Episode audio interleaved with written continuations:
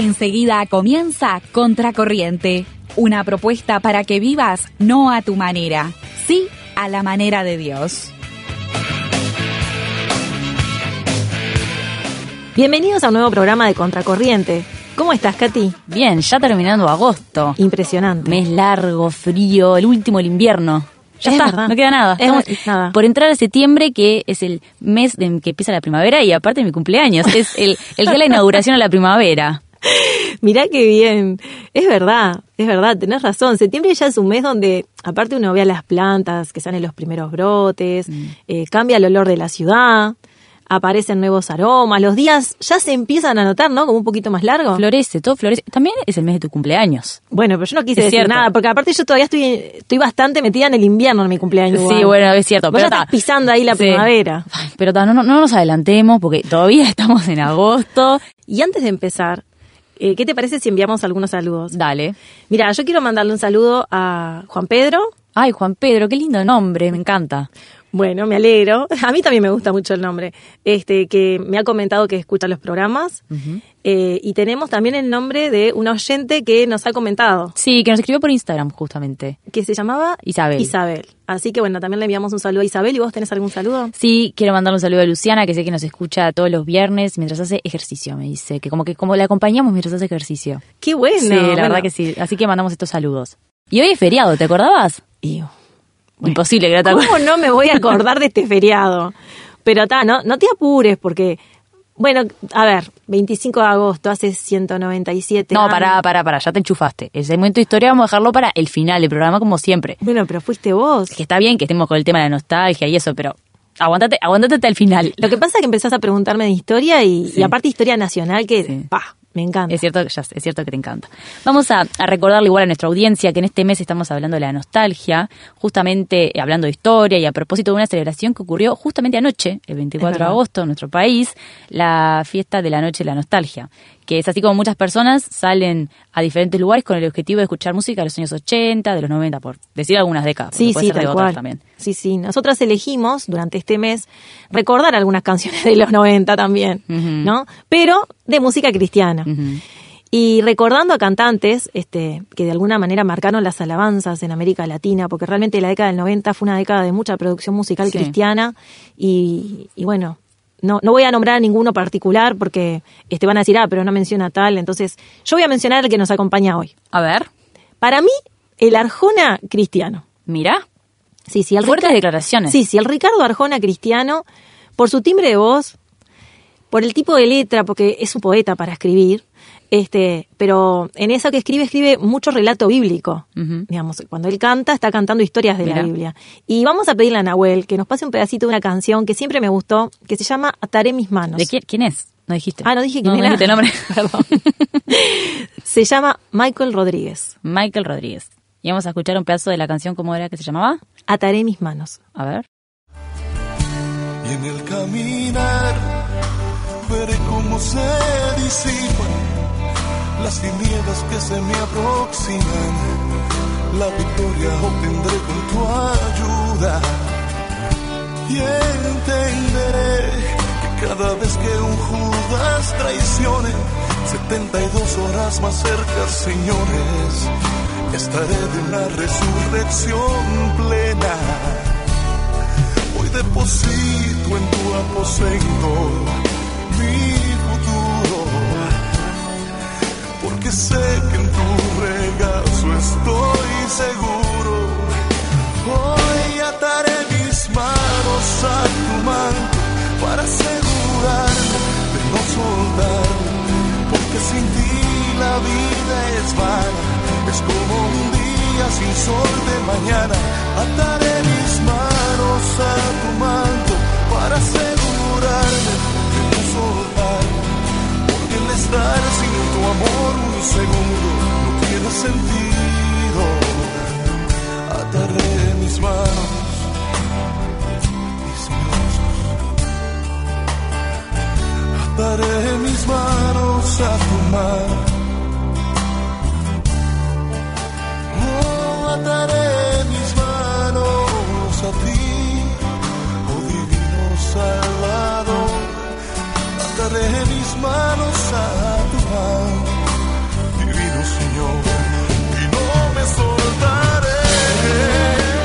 ¿Te gustó?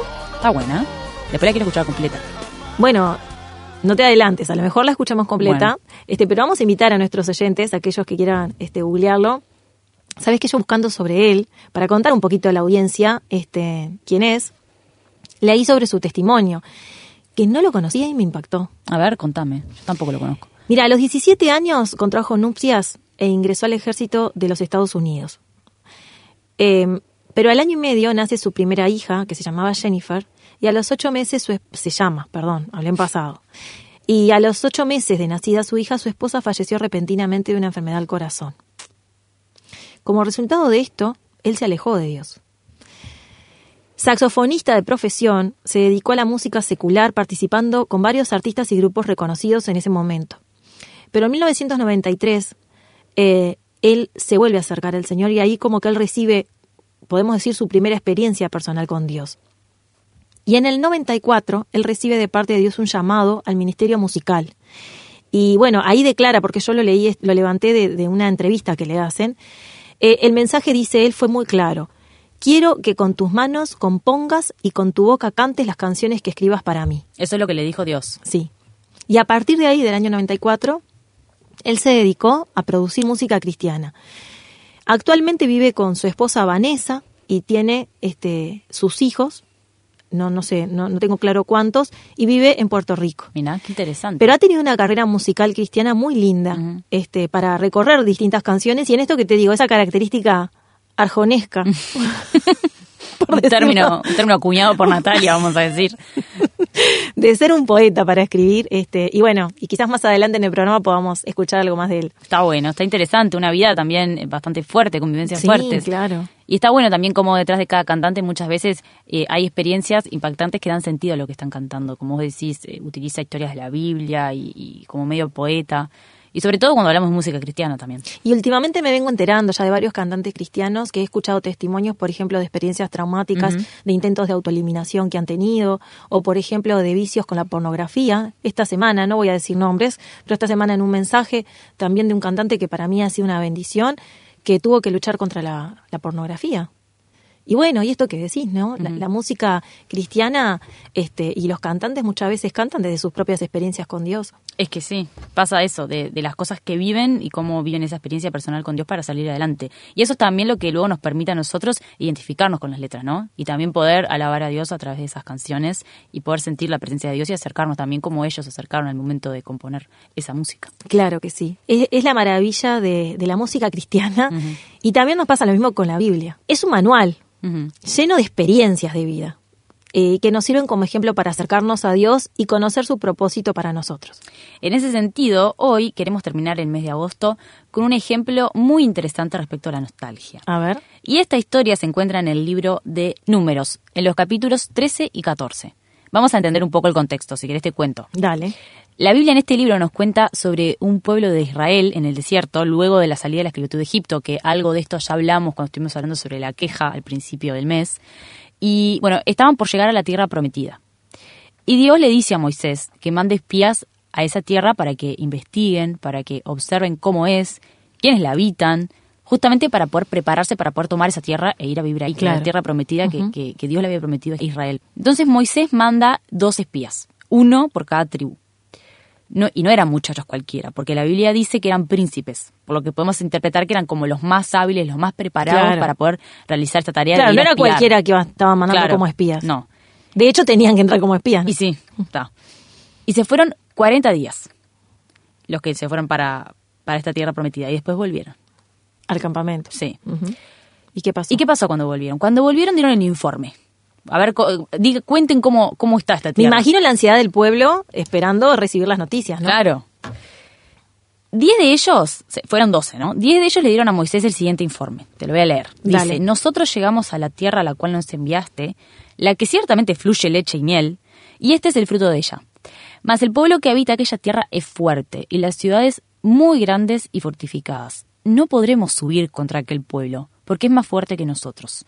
Y hablaron mal entre los hijos de Israel de la tierra que habían reconocido, diciendo, la tierra por donde pasamos para reconocerla es tierra que traga a sus moradores, y todo el pueblo que vimos en medio de ella son hombres de grande estatura. También allí vimos gigantes. O sea, el peor. Me mata eso que, que, que leíste que dice tierra que traga a sus moradores. Vos me decís, mira, vamos a ingresar a una tierra Claro. que traga a sus moradores y, Claro, y está o sea, todo mal. E- era el peor escenario habido y por haber. O sea, no, no, no había otra, otra para decir.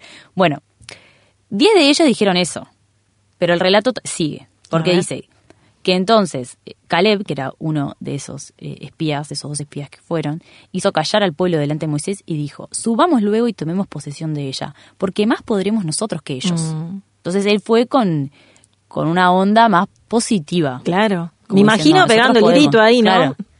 Cállense. Diez, claro, ustedes cállense, nosotros podemos. Pero el problema fue que el, el informe de los otros 10 fue el que contagió a todo el pueblo. Claro. Y, y el que hizo que todo, todo el pueblo se empezara a quejar y, y bueno, se sublevara de nuevo contra Moisés. Y, y no quisiera. Claro. Bueno, ahí justamente hablábamos así a unos programas atrás, ¿no? De, de la queja.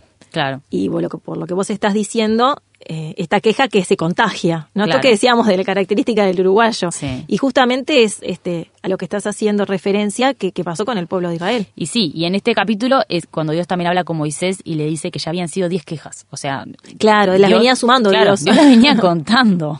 Y le dice a Moisés, ¿hasta cuándo me va a irritar este pueblo? ¿Hasta cuándo no me van a creer con todas las señales que, que hice en medio de ellos? ¿Y Caleb era el único que, que pensaba así? ¿De los doce?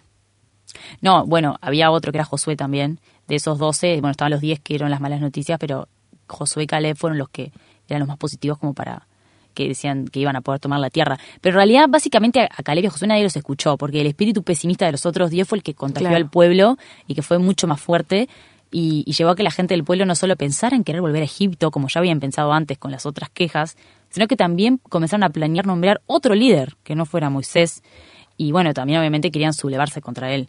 Entonces te das cuenta de, de- de todo lo que generó eh, esta, estas palabras de estos diez espías que llegaron con todo el pesimismo.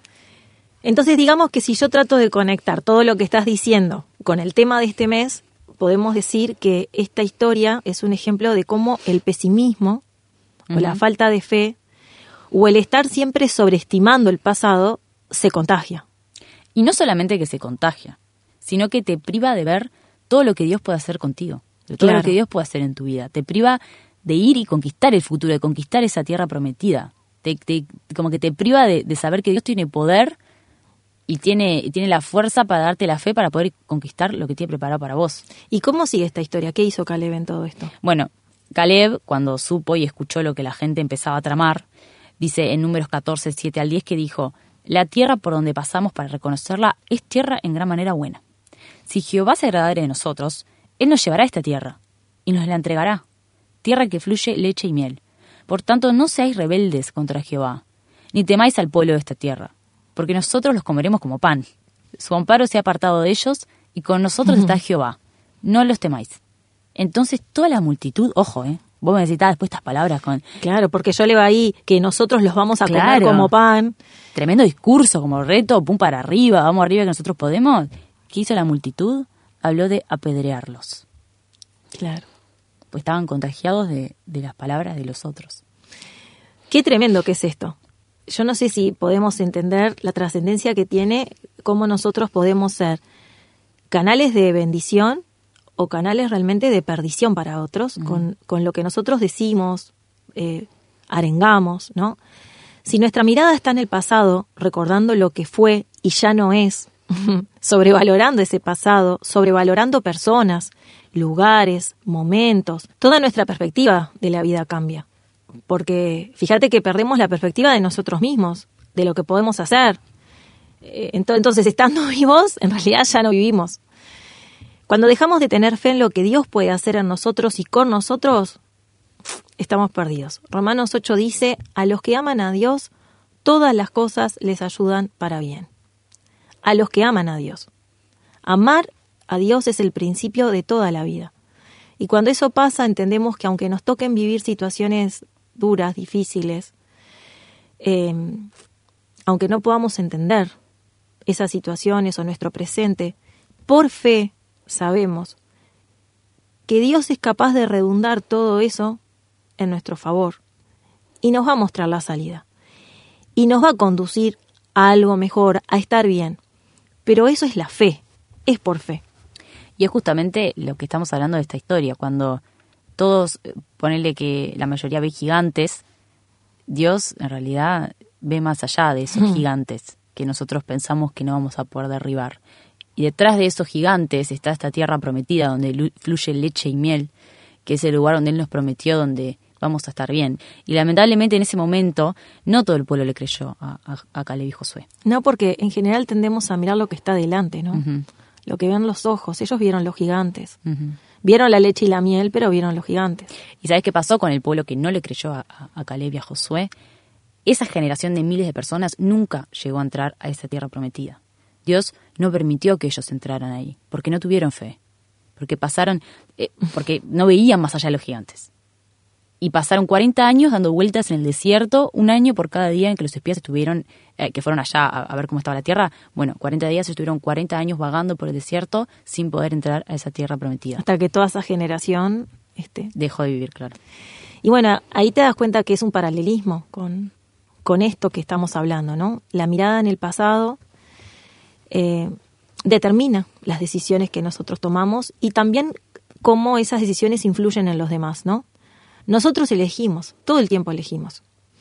Elegimos ser canales de bendición, de estímulo hacia otros, a pesar de, a veces no, o canales de pesimismo, de perdición, de, angustia, de, siempre estar arraigados a, lo que debería ser y no es.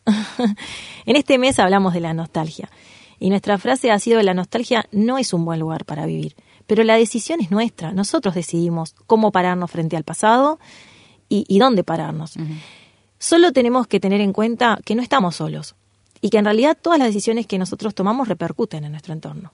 Nosotras en Contracorriente elegimos mirar para adelante, olvidar lo que queda atrás y extendernos hacia adelante, prosiguiendo la meta, para poder conquistar esa tierra, ese premio que Dios tiene preparado para cada uno de nosotros. Y nosotras queremos contagiar esperanza, fe, ánimo, optimismo. Dios te creó y me creó con un propósito. Y cumplirlo depende de mí, depende de las decisiones que tome. En Contracorriente te invitamos a que te acerques a Dios, que le pidas que te ayude a dejar ese pasado, a elegir de ese pasado qué recordar y cómo recordarlo. Quizás hay experiencias que aún no perdonaste, que no superaste, conflictos que aún no resolviste, recuerdos que te atan. Pedile a Dios, habla con Él. Él te va a perdonar y te va a ayudar. Es la experiencia de Katy y mía. Es nuestra experiencia y queremos que sea la tuya también. Como escuchábamos la canción al principio del programa, esto se logra atando las manos a Dios, porque el estar sin el amor de Dios un segundo no tiene sentido. Vos elegís ser uno de esos diez espías que vinieron con malas noticias o ser Caleb, que mira para adelante, que está dispuesta a conquistar el futuro en el nombre del Señor, con su ayuda, con su presencia y con su poder. ¿Vos qué elegís, Nati? Yo elijo ser Caleb, ser Josué, eh, ver a Dios más allá de mis ojos. Mm. Los gigantes los tengo a todos cerca. Los gigantes es las personas que ya no están y que extraño. Los gigantes son momentos, imágenes que a veces vienen a mi mente de, de situaciones familiares que ya no tengo. Eh, los gigantes son los obstáculos que veo a, mi alrededor para, para no que me obstaculizan llegar a, aquellos sueños que todavía tengo pendientes. Pero yo elijo ser Caleb, elijo mirar a Dios por encima de todo eso y pensar que aún en ese pasado que a veces me, me trae tristeza, Dios tiene un propósito conmigo y que lo mejor está por venir. Yo también elijo ser Caleb. Qué bueno.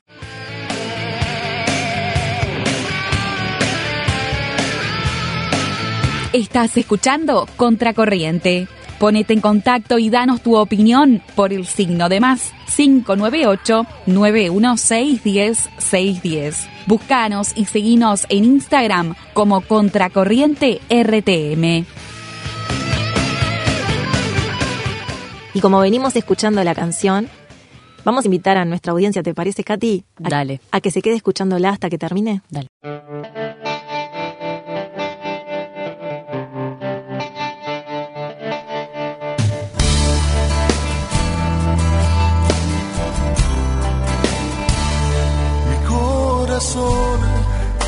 Herido por mil razones, hoy grita desde sus balcones, rogándote Señor por auxilio, como la mujer, aquella con el flujo de sangre, se acercó a ti y tú le sanaste.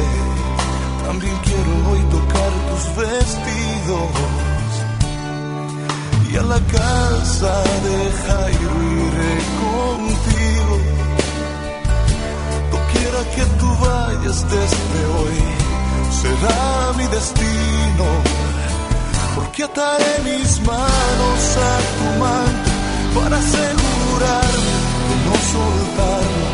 Porque sin ti la vida es vana, es como un día sin sol de mañana.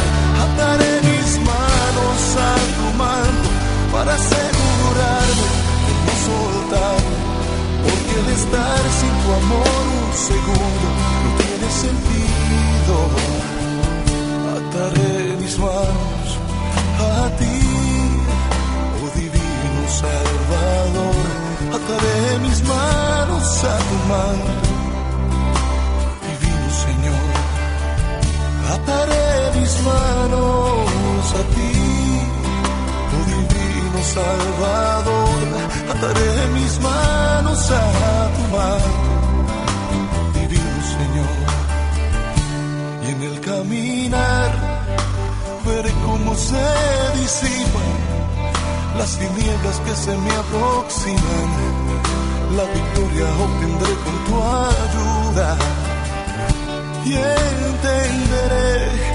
cada vez que un Judas traicione, 72 horas más cerca, señores, estaré de una resurrección plena. Hoy deposito en tu aposento mi futuro, porque sé que en tu regazo estoy seguro. Hoy ataré mis manos a tu manto para asegurarme de no soldar, porque sin ti la vida es vana, es como un día sin sol de mañana. Ataré mis manos a tu manto para asegurarme de no soltar, porque el estar sin tu amor un segundo no tiene sentido. Ataré mis manos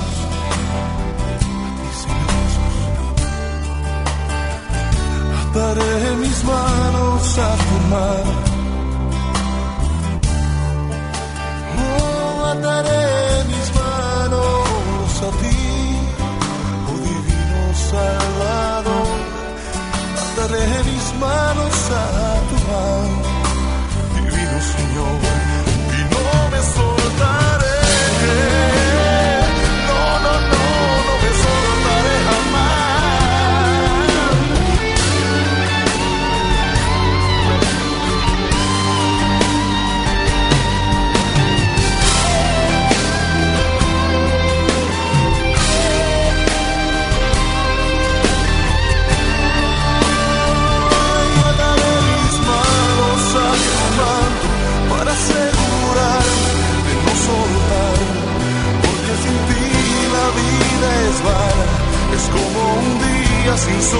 mañana.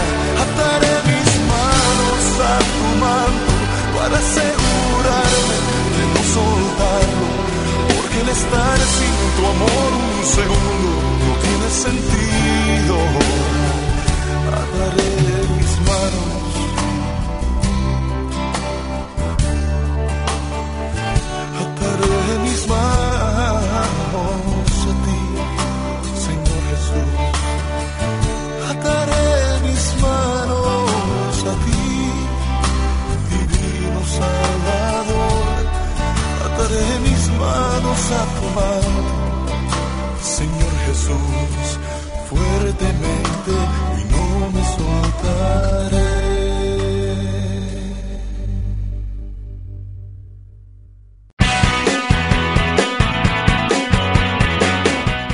Segmento histórico. Datos curiosos de la historia que seguro no conocías.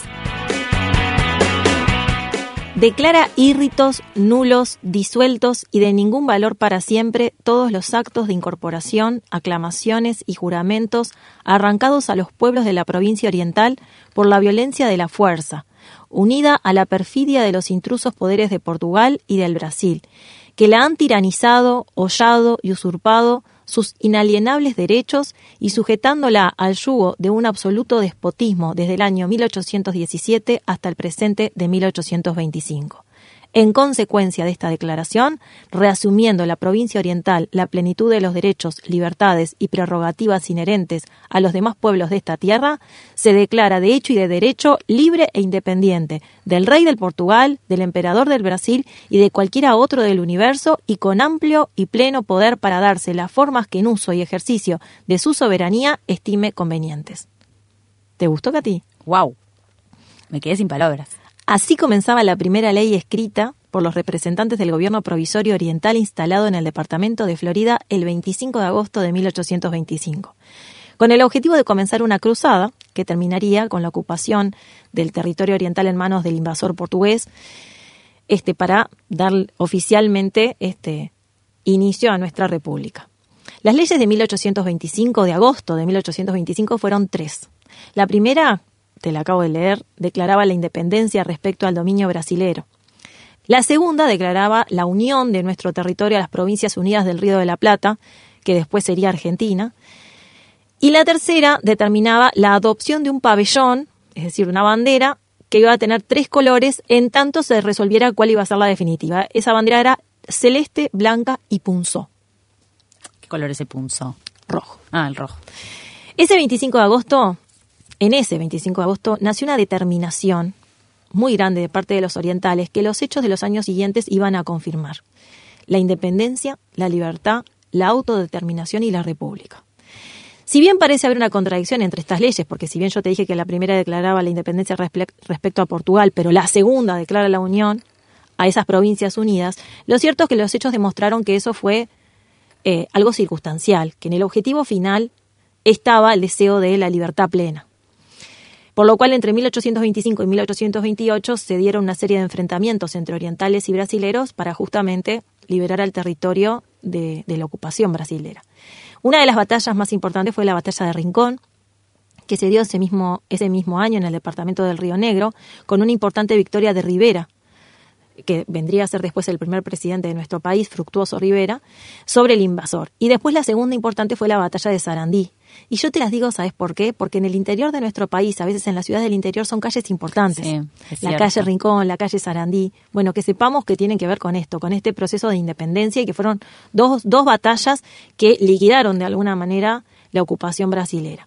Ahora, la importancia histórica de este día es que fue la primera vez que se convocó a nivel nacional un gobierno de representantes que tuviese conciencia oriental y convicción de independencia, de autodeterminación y de libertad. Por primera vez se habló de leyes, que de alguna manera era la primera expresión de forma parlamentaria, porque esos representantes juntos resolvían ¿no? sobre las cuestiones que tenían que ver con el, el territorio oriental. Por eso, si bien desde el punto de vista histórico de los hechos, el 25 de agosto es más una fecha simbólica que una fecha real de independencia, es importante resaltar esto porque ellos estaban sentando las bases de una forma de gobierno republicana que tiene que ver con esto de que haya un parlamento donde se discutan leyes, donde esté representado el pueblo, donde se hable de justamente representantes. Y esto le da un, trasfondo importante a todo lo que va a ser la construcción orgánica de lo que es después el país. Los mayores observadores de todo este evento fueron los ingleses, que posteriormente, después del 1825, ellos van a intermediar entre Argentina y Brasil para mediar a favor de que nuestro territorio surja a su vida independiente. La mayoría de los países tienen en su relato histórico una cuota de nacionalismo y romanticismo y otra real, basada en hechos que demuestran a través de la experiencia la concreción de ese sentimiento romántico de construcción independentista. En nuestra historia, el 25 de agosto, es ese día romántico, es ese día nacionalista, donde la ilusión patriótica le da profundidad a la construcción del ser orientales que va a venir posteriormente. Así que en palabras populares yo diría 25 de agosto, Uruguay no más. Feliz Día de la Independencia para todos. Muy bueno.